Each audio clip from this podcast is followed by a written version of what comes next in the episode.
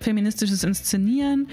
Für mich sieht das so aus, einfach auch zu gucken, fühlt sich jeder in diesem Raum sicher, was zu sagen, also auch zu intervenieren, wenn einem was stört. Ich glaube, man muss halt so eine offene Kultur versuchen zu etablieren, sodass jeder vom Hospitant, Soufflage, das Ensemble, das Regie-Team, dass alle das Gefühl haben, ich kann hier auch ähm, sagen, wenn mich was stört. Und ich kann auch ähm, kann für mich selbst einstehen, ohne dass ich jetzt Angst vor Repressionen haben muss, ne? dass man nicht dafür bestraft wird.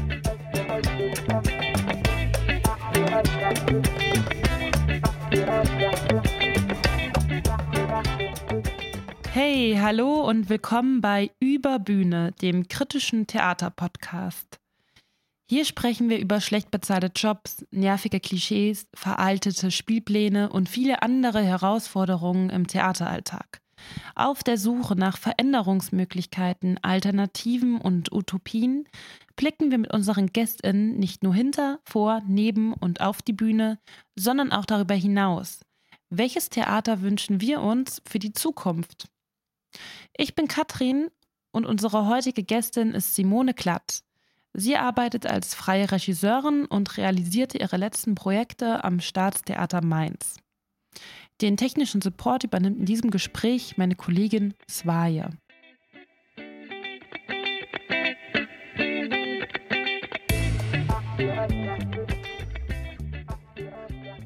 Hallo Simone. Hi.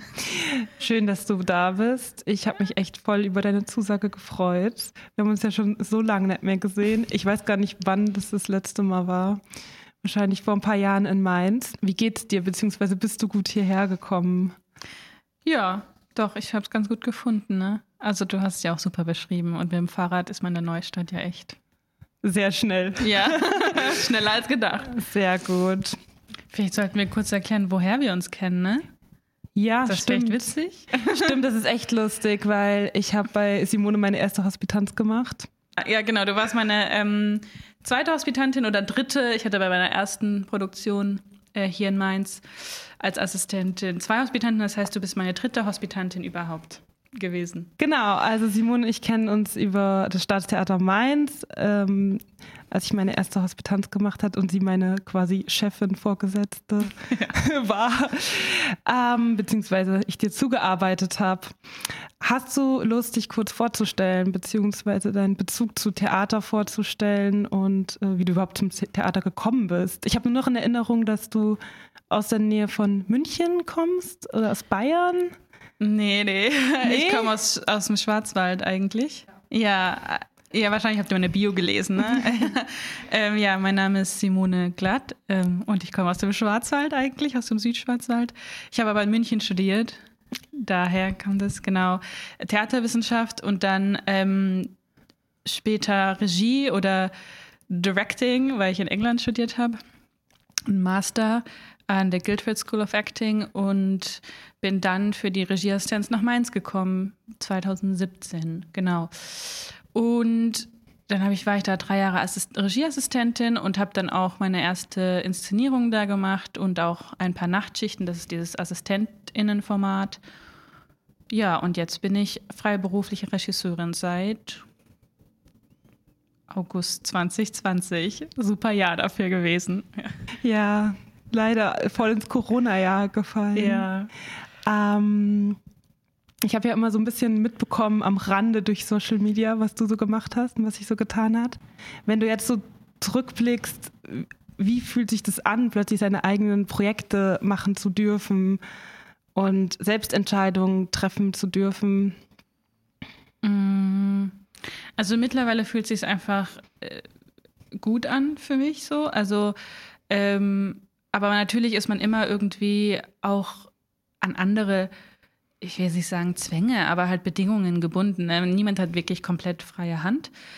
Ähm, aber man merkt einfach, wenn man lange assistiert auch, wobei jetzt drei Jahre jetzt nicht so lang ist, aber schon eine Zeit, dass man irgendwann einfach nicht mehr assistieren möchte.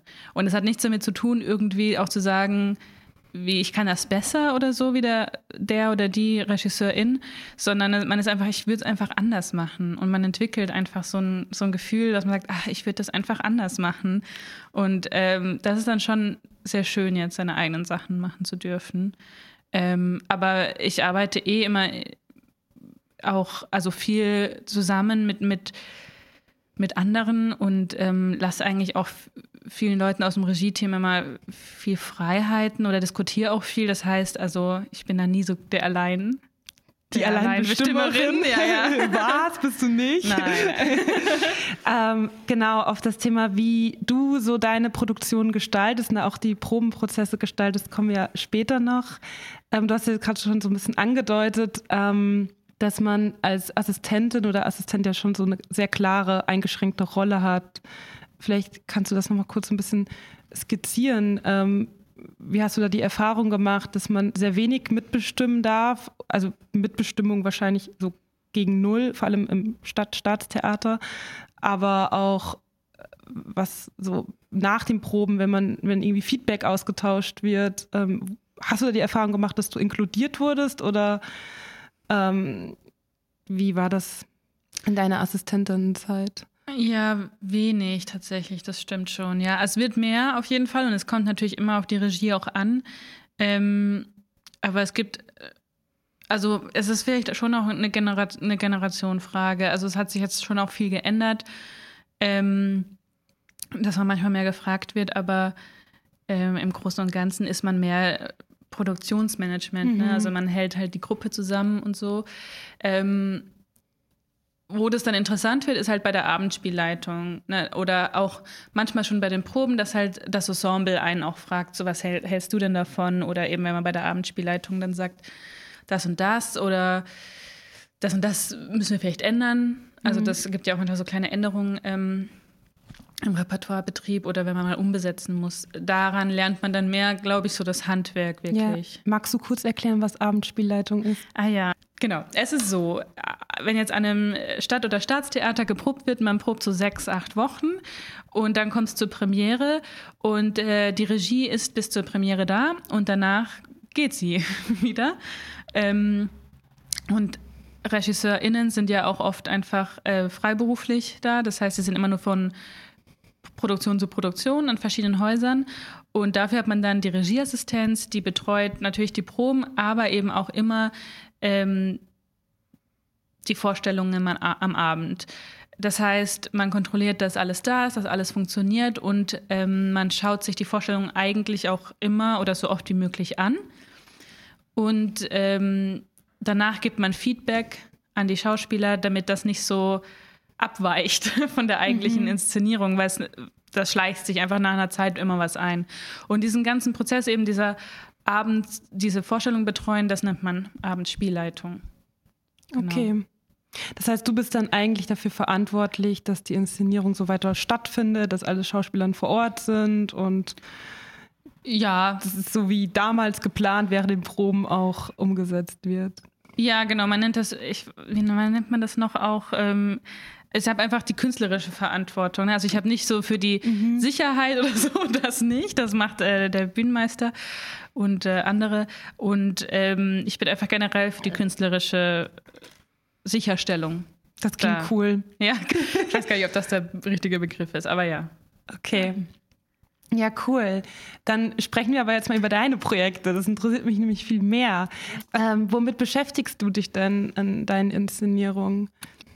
Ja, man kann also grob sagen, dass ich mich immer mit so Frauenfiguren aus der Geschichte beschäftige, die einfach entweder äh, nicht oder falsch repräsentiert wurden. Mhm.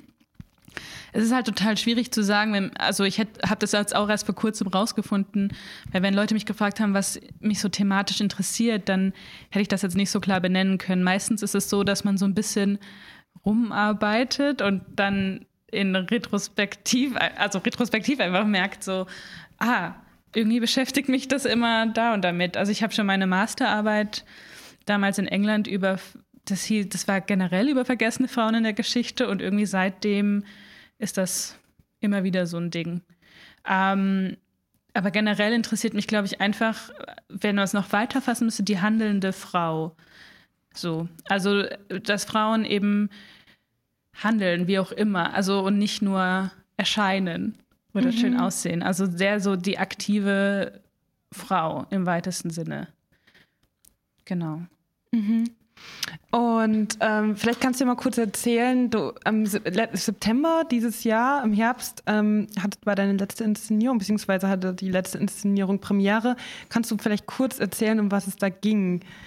Ähm, Wanted Negative heißt das im Staatstheater Mainz und das ist ähm, eine Solo-Performance mit Lisa Eder und äh, da geht es um die Fotografin Lucia Moholi, die war im Bauhaus und ähm, sie war die Frau von Laszlo Moholy-Nagy.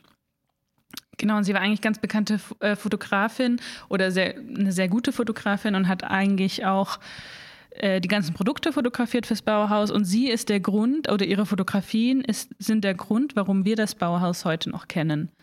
Also ganz viel ähm, Werbung, ähm, die dann im Ausland auch, also die sind ja alle in die USA geflüchtet, eben als die Nazis an die Macht kamen, nicht alle, aber die viele. Und die ganze Werbung, die dann ähm, aus den USA sozusagen auch äh, veröffentlicht wurde, das waren alles ihre Fotografien. Oder die meisten. Und sie hat aber nie irgendwie Geld dafür bekommen.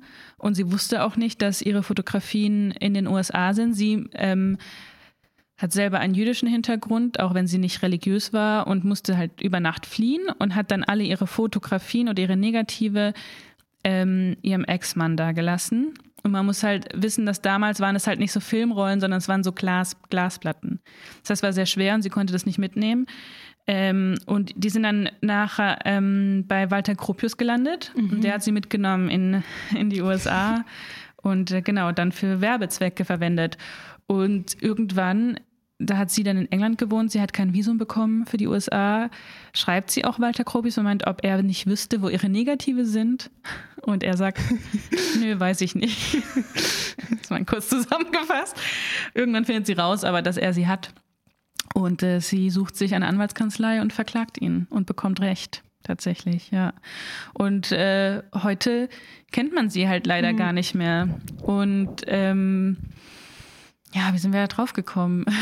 ähm, also ich arbeite öfter mit äh, einer Autorin zusammen, Katrin Lies, und sie kam eigentlich auf das Thema der Bauhausfrauen.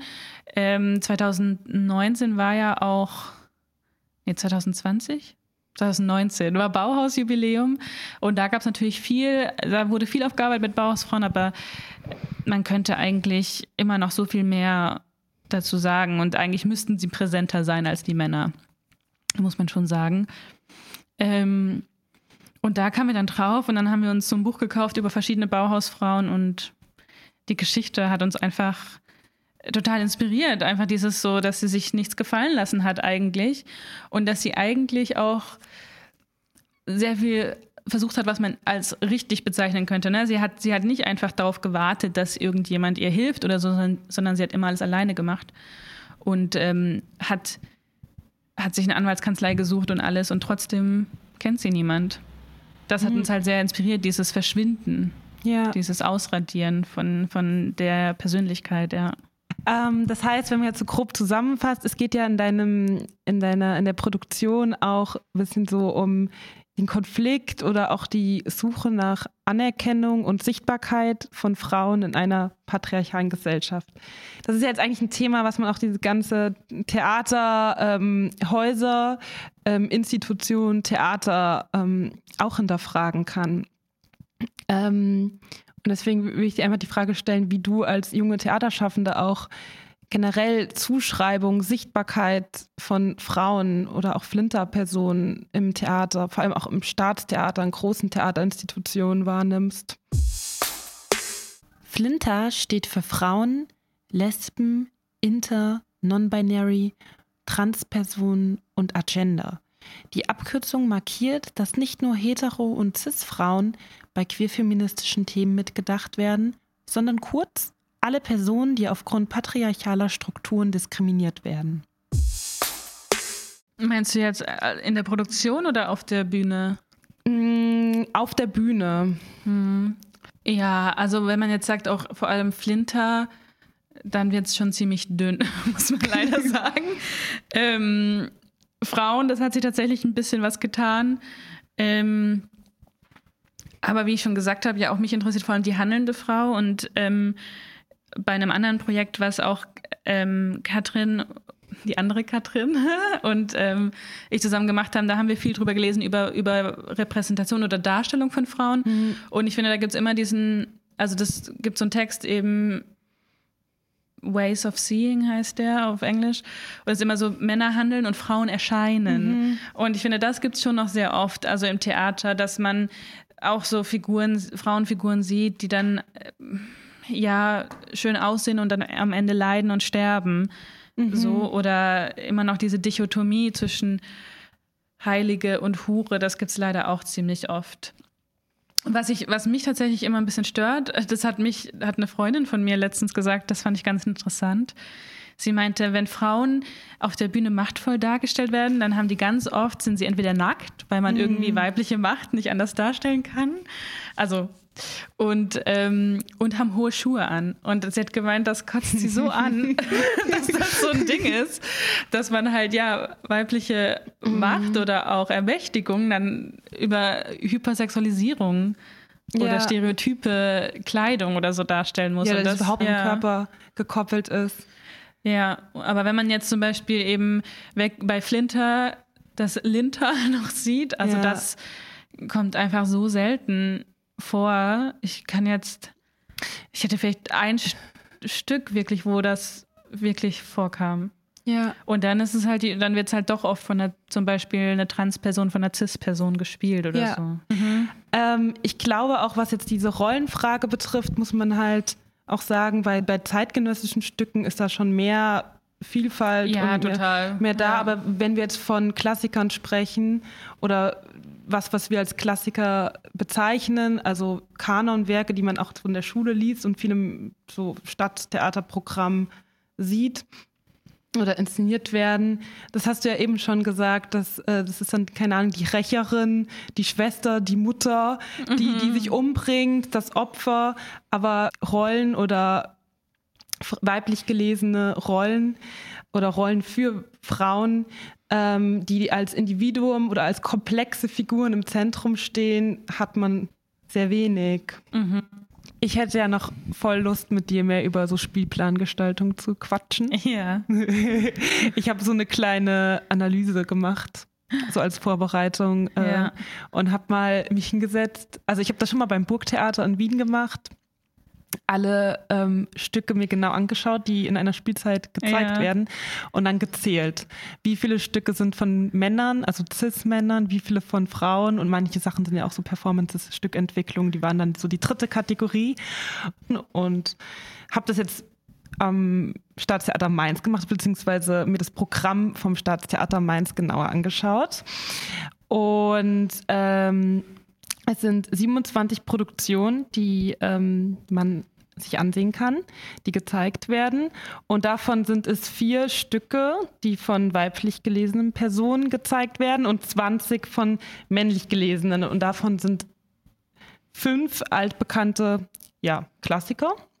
Also Goethe, Schiller und ähm, ich glaube, da war auch noch Kleist dabei. Und der Rest, also ich glaube, es waren zwei, drei, also 24, genau. Und drei ähm, Stücke sind Entwicklungen. Also ich weiß jetzt nicht, wer das dann geschrieben hat oder wie der Text zustande gekommen ist. Deswegen habe ich mich jetzt nur auf diese 24 Stücke bezogen. Ich bin ein bisschen geschockt. Ich hätte, ähm, also ist krass, wenn man so hört. Man hat immer so ein bisschen die gefühlte Wahrheit. Ja. Ähm, aber wenn das jetzt, vor allem wenn du sagst, davon sind fünf Klassiker, was ja dann irgendwie noch irgendwie erklärbar ist, dass mhm. das Männer sind, wobei mhm. das muss auch nicht sein. Mhm. Das heißt, es wären dann noch 14 neue. Okay, Mathe nicht so mein Ding, ne? 15. 15 neue. 20 minus 5, ja, 15, es sind genau. 15 neue, die ja. immer noch von CIS Männern wahrscheinlich ja. geschrieben wurden. Boah, ja, krass. Ja, also mich hat die Zahl auch schockiert, vor allem weil ähm, man ja schon auch merkt oder man zumindest das Gefühl einem vermittelt wird, die Theater bemühen sich, mhm. progressiver zu werden und auch mhm. äh, mehr zeitgenössische Stücke zu zeigen. Aber als ich damals auch diese Analyse am Booktheater gemacht habe, bin ich eigentlich auch mit der Attitude hin und dachte, das wird nicht so tragisch sein und eigentlich wird es relativ ähm, gendergerecht, aber es waren ähnliche Zahlen. Genau. Also mhm. ähnlich schockierend. Aber jetzt würde mich voll interessieren, was für Perspektiven fehlen dir? dir? Ich meine, jetzt haben wir es ja schon Zahlen auf dem Blatt, aber was würdest du dir mehr in den Spielplänen, der, vor allem von Staats- und Stadttheatern, wünschen? Ich glaube zwei Sachen. Also ich glaube vor allem einfach intersektionale Perspe Perspektiven. Ne? Also ähm, gar nicht so sehr auch, dass man sagt, ähm, es muss nur um Cis-Frauen gehen, weil ich das Gefühl habe, ne, wenn man dann, wenn es dann mal ähm, nicht um Männer geht oder von Männern geschrieben wurde, dann geht es ganz oft um Cis-Frauen. Mit dem Begriff intersektional rücken Menschen und gesellschaftliche Gruppen in den Fokus, die nicht nur aufgrund eines einzigen Merkmals diskriminiert werden, sondern einer Kombination verschiedener Formen von Diskriminierung, wie etwa Rassismus, Sexismus oder Klassismus, ausgesetzt sind. Der Begriff wurde maßgeblich von der schwarzen feministischen Bewegung in den USA geprägt.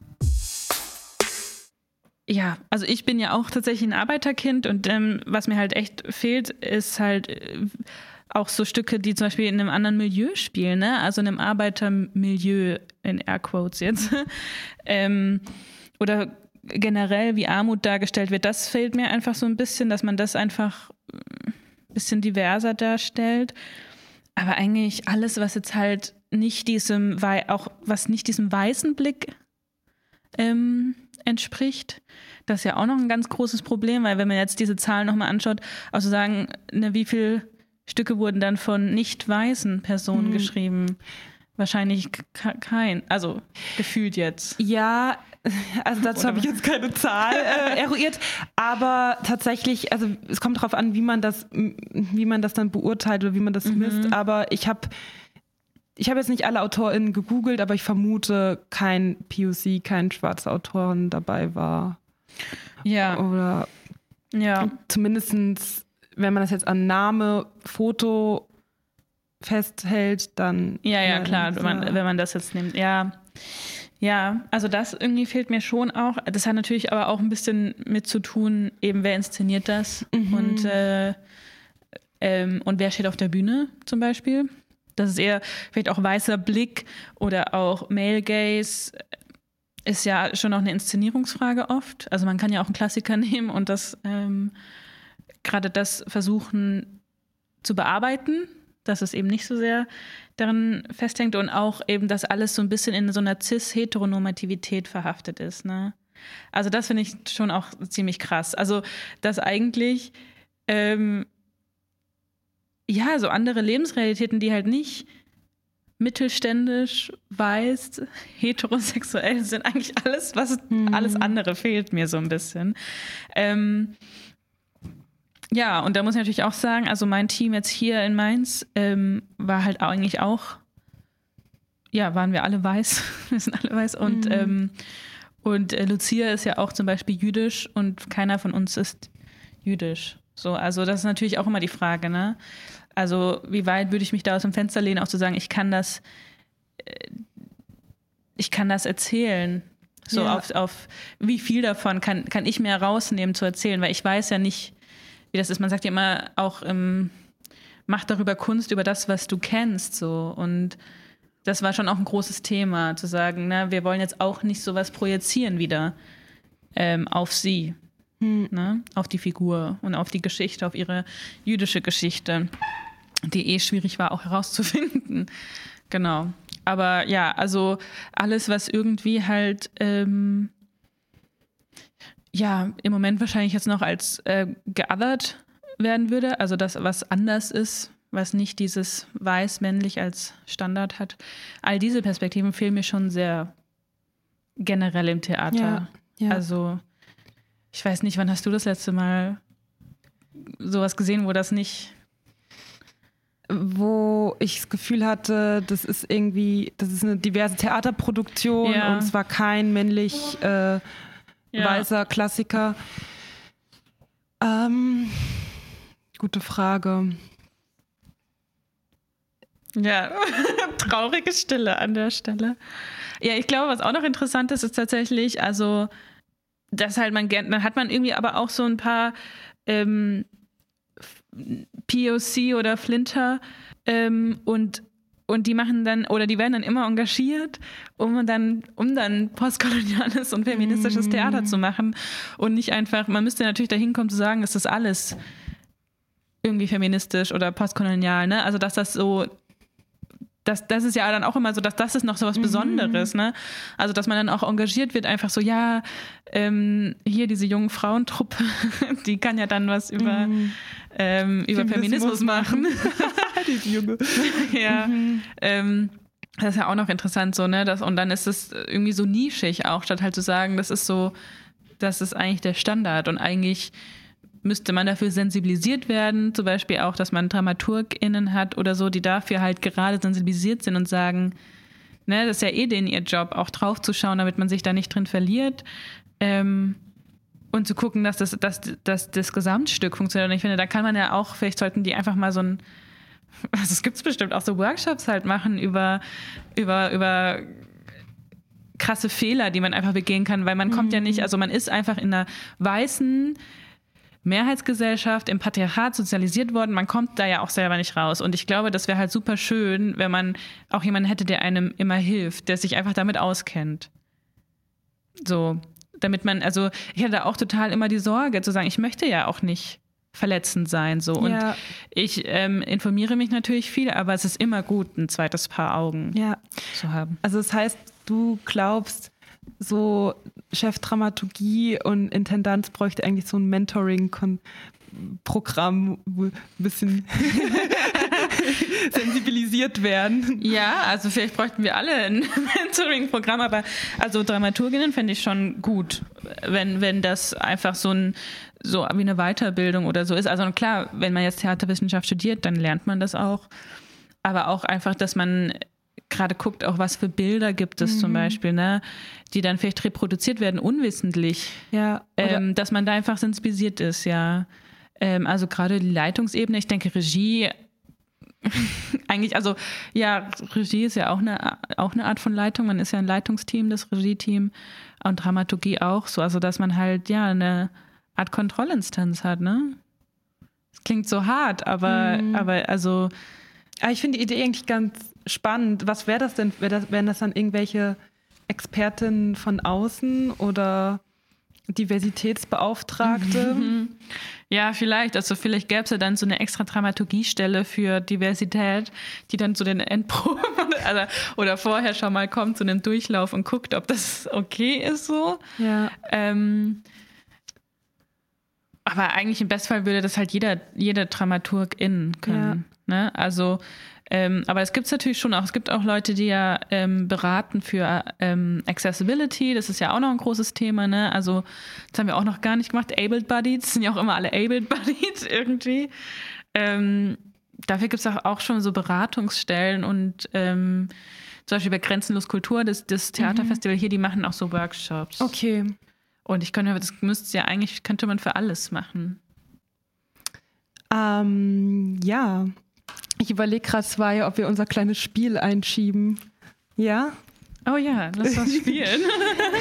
ähm, ich weiß noch nicht. Ah, da, das ist das Spiel. Oh Gott, Simone hat schon gesehen. Ähm, es ist ein kleines Auflockerungsspiel. Wir sind eh schon locker, deswegen ist es ein kleines Spiel für zwischendurch. Bevor wir weitersprechen, ähm, ich werde einen Satz anfangen und du darfst den Satz beenden. Und wir ähm, Genau, es sind Fragen, persönliche Fragen zu Theater, wie du, ähm, genau, was du, wie du zu Theater stehst oder dein Bezug zu Theater. Okay. Und ähm, genau, vielleicht kannst du versuchen, schnell zu antworten, ja. aber kein Stress. okay, okay. Genau.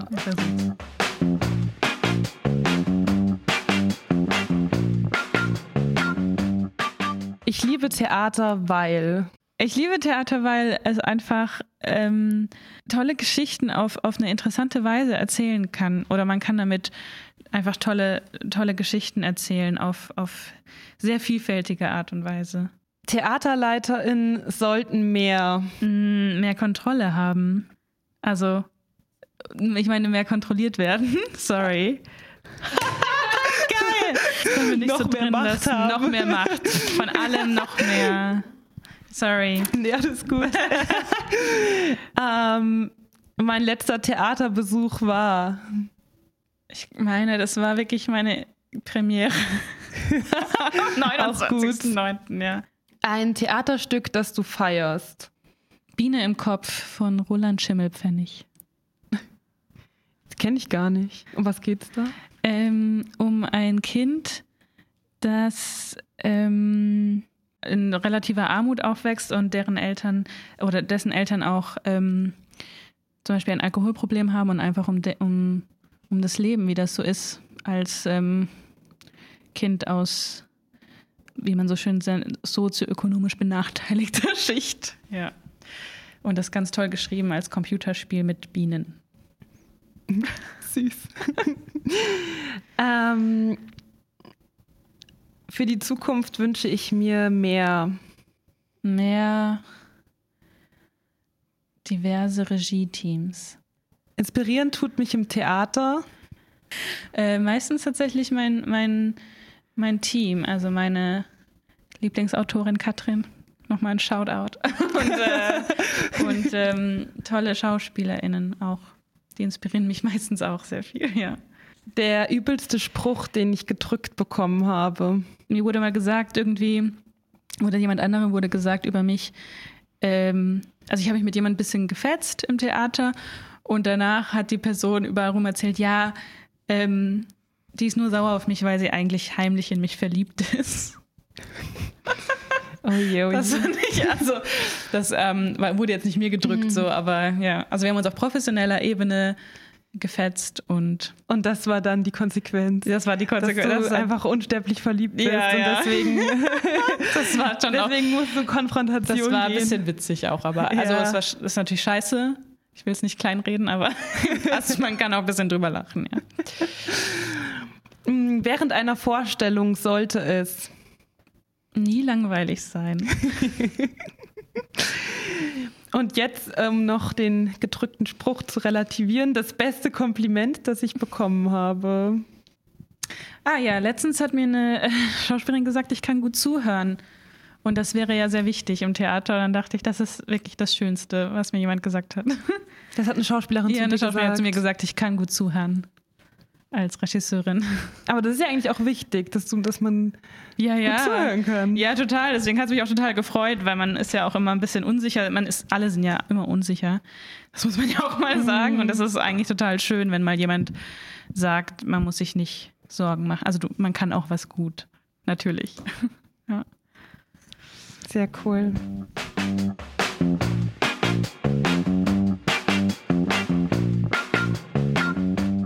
Air. On Air mit Simone und Katrin. Ja, wir haben, bevor wir jetzt hier zusammengekommen sind, ja schon so ein bisschen gequatscht, worüber wir gerne reden möchten.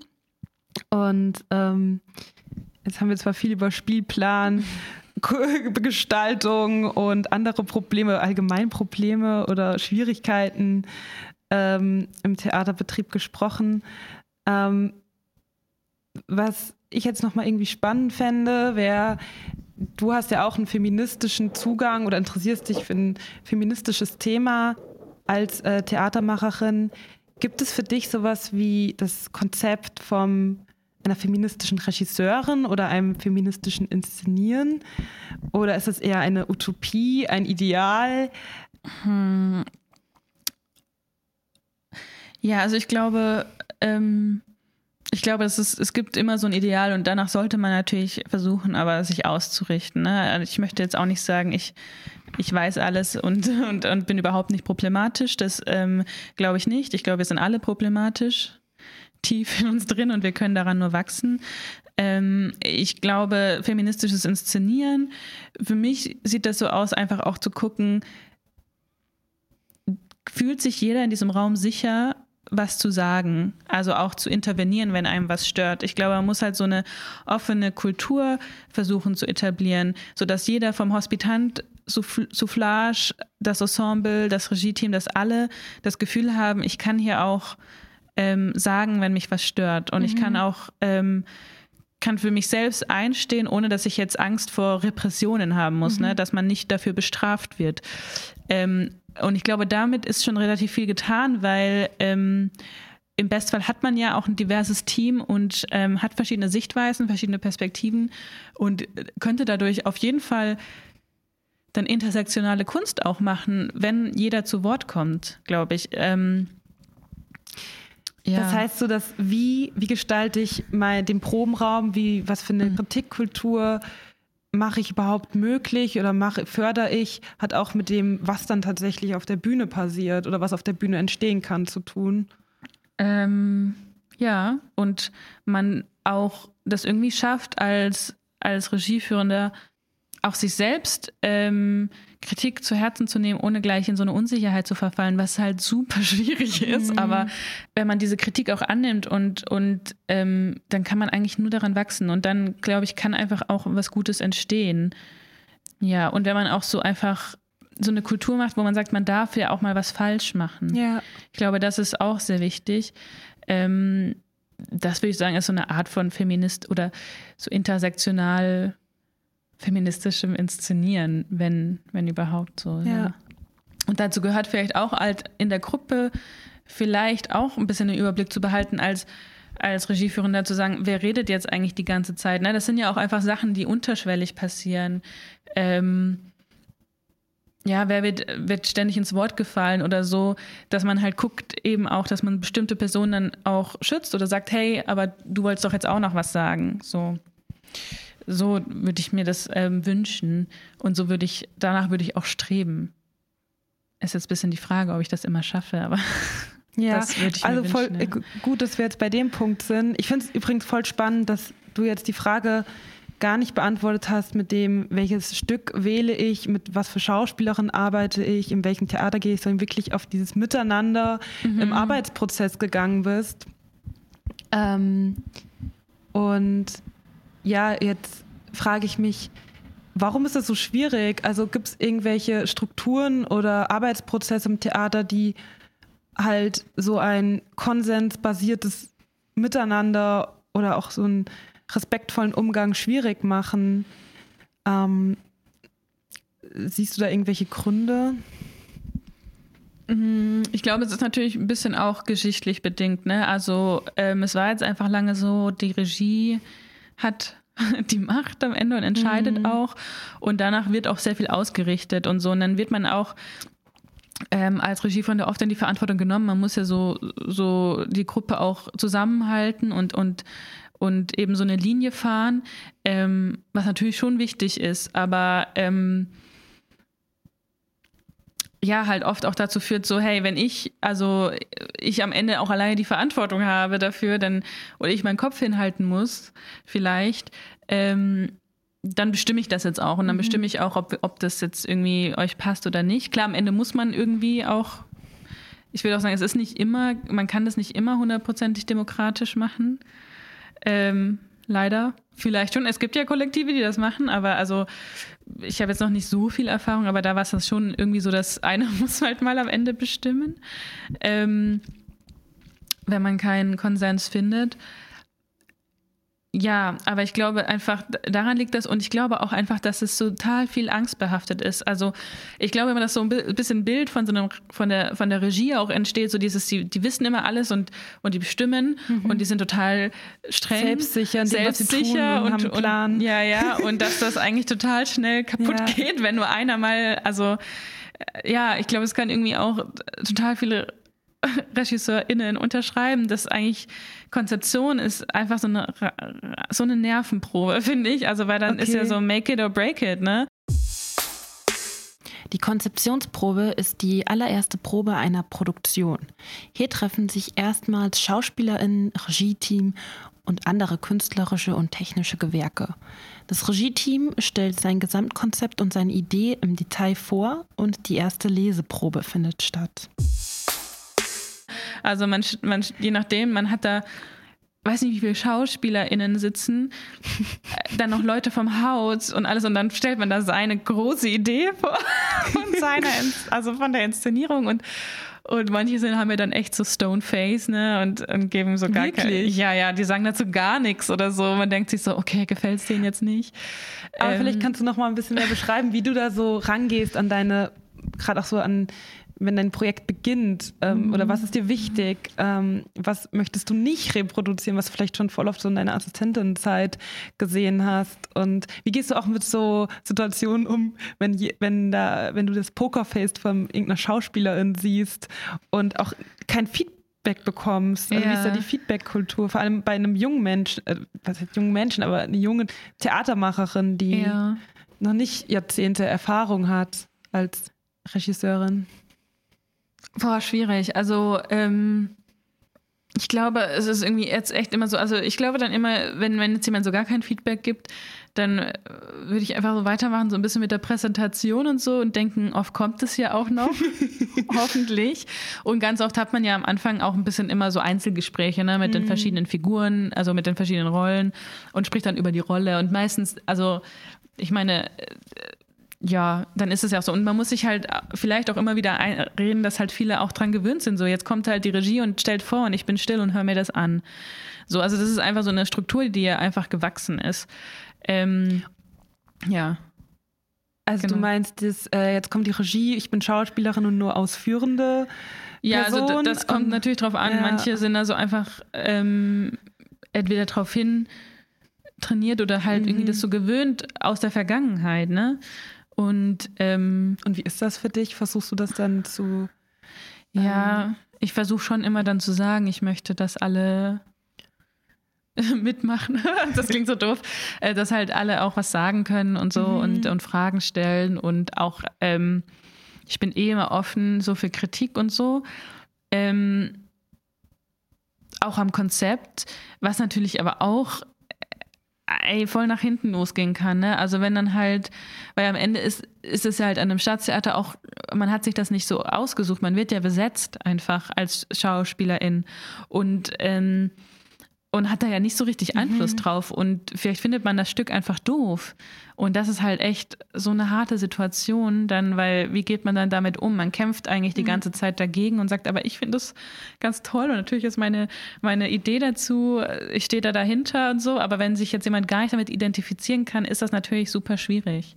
So, also ähm, es ist halt auch als, manchmal würde ich mir vielleicht auch wünschen, so ein bisschen mehr ähm, im Englischen würde man sagen, cut, cut me some slack, also so ein bisschen so im Zweifel halt mal jetzt nicht das doof finden oder so, sondern halt mal gucken, wie es wird. Hm. Aber dann knüpfen wir jetzt mal bei dem Thema Wünschen an. Was sind so jetzt die Schwierigkeiten für dich als junge Theaterregisseurin, die weiter produzieren möchte? Ähm, würdest du sagen, das Corona dich schon so ein bisschen ausgebremst hat? Und was würdest du dir mehr so von Politik und auch vom, von den Häusern wünschen? Ja, auf der einen Seite hat mich Corona ausgebremst und auf der anderen Seite hat es mir, glaube ich, auch viel geholfen. Also ähm, es hat mir echt viel Zeit gegeben, nachzudenken und ich habe wirklich, also den ersten Lockdown ich habe ja schon gesagt, ich bin die Workshop-Tante, wirklich so viele Workshops gemacht, so Online-Workshops ähm, über digitales Theater, über alles. Und ähm, ich war auch immer so jemand, der gesagt hat, Digitalität, das muss doch irgendwie mehr noch sein im Theater. Und ich finde auch, das wurde einfach lange verschlafen. Ähm, und dann habe ich äh, auch gedacht, wir müssen irgendwie coole Projekte machen und so und nicht nur ähm, ja, Schauspieler, die zu Hause was vorlesen oder sowas auch schön ist. Ähm, aber ich hätte mir auch schon gewünscht, dass es einfach auch vom Theater kommt, so ein bisschen, okay, ähm, ich glaube, es wurde immer ein bisschen damit spekuliert, generell, wir machen irgendwie bald wieder auf. Und statt einfach zu sagen, okay, wir müssen jetzt einfach, wir kaufen jetzt Material, ähm, wir, wir, wir, kaufen, wir kaufen Leute ein, mhm. sozusagen, die wissen, wie man das macht, wie man coole digitale Projekte macht und, und wir machen das irgendwie zusammen, so Sachen irgendwie. Also, dass das halt irgendwie so Hand und Fuß hat, ne, auf längere Sicht. Ich habe ein Projekt gemacht auch, das, das ist, ist eigentlich ganz schön, so ein Audiowalk oder so, aber ich meine, es war halt auch so ein bisschen Rock'n'Roll, ne? Also wir haben das halt so versucht und ähm, ich habe das mit einem Kollegen gemacht, Tim Schmutzler, der jetzt auch noch Assistent ist in Mainz, der halt auch schneiden kann, zum Beispiel so, ne? Also Mus äh, Ton schneiden und so und Musik komponieren. Aber ich meine, das hätte man ja auch eigentlich groß aufziehen können und sagen können, okay, wir holen jetzt ein, ein mhm. oder die Tontechnik wird jetzt abgestellt, nur für Tonaufnahmen machen und so. Irgendwie hätte ich mir mehr so, ich habe das Gefühl, es wurde nie so ganz erkannt und das will ich jetzt gar nicht so auf meins beziehen, aber so generell, Ja. dass halt es so lange Mhm. gehen wird, die Pandemie, dass das einfach, jetzt sind wir wieder fast vor einem Lockdown. Also manche Bundesländer sind in einem Lockdown, ähm, wir hier noch nicht, dass das einfach, ähm, ja, das ist halt irgendwie so, ich finde, das ist auch ges gesamtgesellschaftlich so ein bisschen Digitalität, das wird so ein bisschen nebenher gemacht. Das machen die jungen Leute, machen so ein bisschen TikTok, hahaha.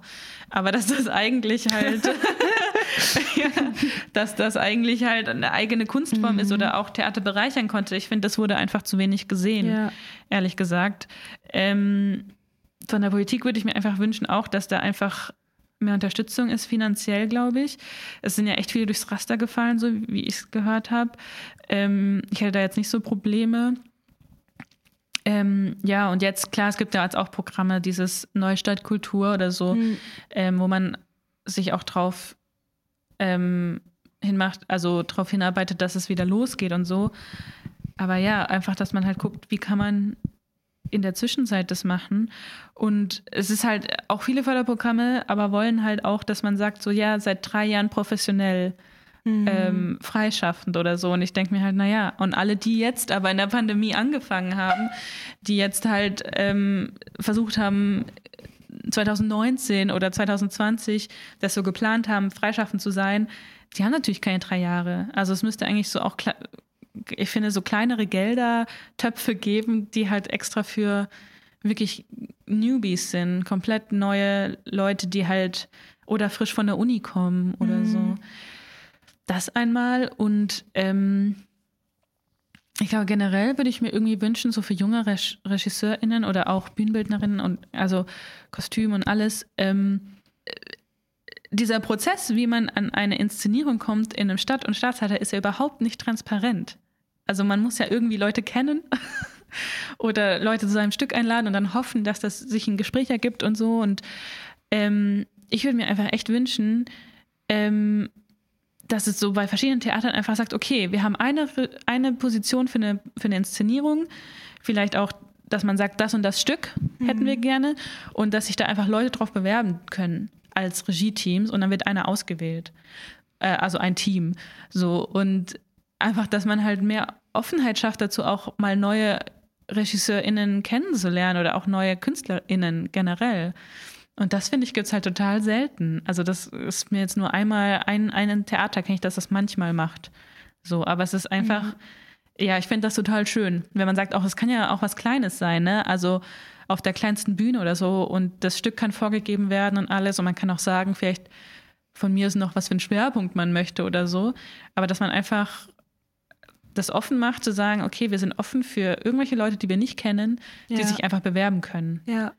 Und ja, Ja, ich glaube, das gibt es noch voll selten. Also es gibt ja eigentlich schon voll viele so Programme oder Ausschreibungen, die sich explizit an Nachwuchs, TheatermacherInnen richtet. Ähm, aber wie du auch sagst, ist es so intransparent, wie dann wirklich die Leute ausgewählt werden. Vor allem, was ich halt einfach mega frustrierend finde. Du reichst dann da voll viele Sachen ein, bastelst noch einem Künstler ein Portfolio und schickst das dann nach tausend äh, Stunden Arbeit ab und dann bekommst du eine Absage, aber halt nie Feedback. Also es ist halt erstens dieser Entscheidungsprozess ist so intransparent und dann merkst du später, ach okay, die haben eh den Buddy von vorletzter Spielzeit genommen, den sie schon vor lang ja, wahrscheinlich den man schon kennt, ja. Ähm, und da hieß es nie Feedback bekommen. Finde ich halt auch voll Ja, schlimm. ja. Ja, es ist krass. Es ist halt, man muss halt krass netzwerken so und ähm, das kann Bist halt du da gut drin? Nee. ich glaube nicht. Also, also es geht, glaube ich, so. Jetzt, also ich werde immer besser. ja, also, oder man hat halt irgendjemand, mit dem man studiert Ja. hat, der jetzt dann auf einmal Dramaturg ist. Ja. Und den kann man dann so, hallo, wir haben uns jetzt fünf Jahre nicht gesprochen, aber Wir haben damals studiert. wir haben damals zusammen studiert, ja. Ähm, aber ja, ich fände es total schön, wenn es einfach äh, eine offene Position gibt, so an Theatern, wo man sich drauf bewerben kann. Und auch, dass vielleicht die Theater sich verpflichten, zu sagen, ähm, wir nehmen da immer jemanden, den wir noch nicht kennen. ja. Das finde ich schon auch echt cool, ja. Ja, finde ich auch cool. Und vielleicht auch, dass es nicht nur das Leitungsteam entscheidet. Ja, oder dass das Ensemble abstimmt, das finde Ja. ich auch cool, ja. Das ein, ja, das stimmt. Wenn das geht, ja. Das ist natürlich krass, je mehr Leute involviert sind, desto länger geht's. Aber muss ähm, jeder, wie beim Wählen muss jeder seine Stimme dann abgeben. Ja, ja, genau. Gibt so, ein, so ein Doodle, man Doodle. so abstimmen, ja. Ja, das fände ich gut. Das würde ich mir wünschen. Aber ähm, vielleicht, weil das hier junge ähm, Regie oder Theatermacherinnen hören, schreibt allen Theatern. Ich kann es nur empfehlen, auch wenn man öfter schreibt. Ich habe nämlich letztens auch, ich kam mir schon so richtig dumm vor, ähm, so ein Theater geschrieben und immer wieder und immer wieder, weil ich denn ihr Programm so toll finde und dachte auch, ich passe da super rein. und dann haben sie sich irgendwann ich glaube, viermal habe ich denen schon eine E-Mail geschrieben und da kam fast nie was zurück. Und dann kam irgendwann eine E-Mail und die haben sich bei mir bedankt, dass ich so hartnäckig bin. Und, äh, und ich habe echt gedacht, aber ich hatte so Panik, diese E-Mail aufzumachen, weil ich dachte, jetzt schreiben die, hören Sie auf, uns zu belästigen oder so. Ähm, aber das stimmt nicht. Also ich kann ja echt äh, kalte Sprung ins Wasser. Ja, tut weh, aber fühlt sich dann ganz gut an. Ja, doch, ja. Ähm, weil du gerade jetzt schon eben so schön dabei warst, äh, jungen TheatermacherInnen Tipps zu geben, die ähm, oder jungen Menschen, die in die Regie wollen. Was würdest du denen noch so mit auf den Weg geben oder ähm, ja, für Tipps geben? Ach, ich würde einfach sagen, also man sagt das immer, aber ich glaube, man muss das auch mal erlebt haben, aber dass mal, dass es okay ist, auch zu scheitern. Ähm, ich habe das Gefühl eben, das wird so ein bisschen diese Option, die wird nicht so sichtbar einfach gemacht, dass das halt passieren kann, dass man, dass das aber nicht bedeutet, auch wenn man mal eine Inszenierung in Sand setzt, dass man dann kein, keine, kein Regisseur, keine Regisseurin mehr sein kann, ähm, sondern dass das normal ist. Ähm, dass man einfach immer weiter lernt, glaube ich. Ähm, das macht man im Theater, glaube ich, eh schon, aber eben auch immer offen zu sein für, für neue Sachen, neue Aspekte. Also künstlerisch, sozusagen vom Format her, wie auch eben inhaltlich. Ähm, vielleicht auch einfach zu gucken, ja, also, äh, boah, ist so schwierig zu, zu benennen, aber so diese, diese Unsicherheit oder diese Angst, die man vielleicht auch spürt, so wenn man halt da ähm, die Verantwortung hat, auch zu sagen, vielleicht, dass man auch mal sich, dass sich eingestehen kann, so, okay, ich bin jetzt vielleicht auch einfach so, weil ich unsicher bin oder so, oder dass ich würde mir einfach ähm, wünschen, dass man das ähm, sich auch eingestehen kann. Ich habe das Gefühl, das wird sich mir nicht oft eingestanden, mhm. dass man sich das bisschen beibehält auch und halt ähm, ja, guckt, dass man, dass man Kritik annehmen kann und, ähm, und trotzdem sich nicht selbst zu verlieren. Ja, kommen wir zum Schluss. und die Technik ist schon müde. ähm, ja, wir haben jetzt voll viele Dinge besprochen und Dinge, die in der Vergangenheit passiert sind, die uns jetzt zu, zu, dem Zeitpunkt am Theater stören oder die Herausforderungen sind. Was wünschst du dir für die Zukunft oder vielleicht auch für deine Zukunft oder wann, wie, wo siehst du dich in 15, 20 Jahren? Was würdest du dir wünschen? Ähm, empörter Blick. ähm, was wäre wär deine Idealvorstellung? Wärst du immer noch im Theater? Wärst du frei? Ähm, Genau, vielleicht ist so als kleines Gedankenspiel. Ja, also bisher, ich sag immer, ähm, viele sagen immer, hast du noch einen Plan B, wenn das mit dem Theater jetzt doch nicht klappt? Und ich denke mir mal, nee, habe ich nicht, kann nichts anderes. Ähm, deswegen hoffe ich schon, dass ich noch im Theater bin und ähm, hoffentlich auch inszenieren werde ähm, in 15, 20 Jahren. Und eigentlich würde ich mir nur wünschen, dass ähm, sich die Themen einfach ein bisschen ändern, dass da einfach Themen auf der Bühne sind, die mich auch bewegen. Und es sind eben so Themen vielleicht wie Gleichstellung oder ähm, postkoloniale ja, ähm, Thematiken. Ähm, ja, und also für mich persönlich würde ich mir einfach wünschen, dass ich hauptberuflich davon leben kann in, in, in einer Weise. Ob ich jetzt nur inszenieren werde, also ich denke mir immer so manchmal, ach, so viele gute Ideen habe ich auch nicht im Jahr. Es reicht auch so einmal, zweimal oder so und dann ähm, oder dann nochmal was anderes machen. Ne? Also ja, ich würde mir einfach wünschen, dass da auch ein bisschen mehr so dieses Genie-Denken wegkommt. Man muss nur Theater machen und nur dann ist man mhm. Äh, super Regisseurin, so, Mhm. sondern dass auch mehr so hybride Sachen ähm, gelebt werden können. So. Also, weil ich mir immer denke, ich, ich führe total gerne Regie, ich arbeite super gerne am Theater. Ähm, aber also das ist ja vielleicht auch nicht alles, was ich kann. So denke ich immer. Ich kann ja vielleicht viele, viele Dinge machen. Aber ich denke schon und ich, ich hoffe, dass ich noch am Theater bin in irgendeiner Weise. Hoffentlich oder vielleicht als Regisseurin. Hey Simone, voll cool, dass du da warst. Ja, voll schön. Ähm, es war sehr schön, dich mal wieder gesehen zu haben und ich freue mich, wenn ich hoffentlich Zeit habe und deine Inszenierung dann anschauen kann am Staatstheater. Dann noch einen schönen Abend. Ja, danke. Schönen. Nikolausabend. Ja. Tschüss. Ciao. Vielen Dank auch an die MitarbeiterInnen der Kulturbäckerei Mainz. Die Kulturbäckerei hat uns für die Gespräche den Raum zur Verfügung gestellt. Sie ist ein soziokulturelles Zentrum und eine Begegnungsstätte in der Mainzer Neustadt. Als Verein, der interkulturelle, vielfältige und generationsübergreifende Perspektiven fördert, bildet die Kulturbäckerei einen wichtigen Ort der Mainzer Neustadt. Bei Kritik, Feedback oder Anregungen für Themen oder falls ihr Lust habt, selbst eine neue Folge mit uns zu gestalten, freuen wir uns, wenn ihr uns via Mail, Insta oder Facebook kontaktiert.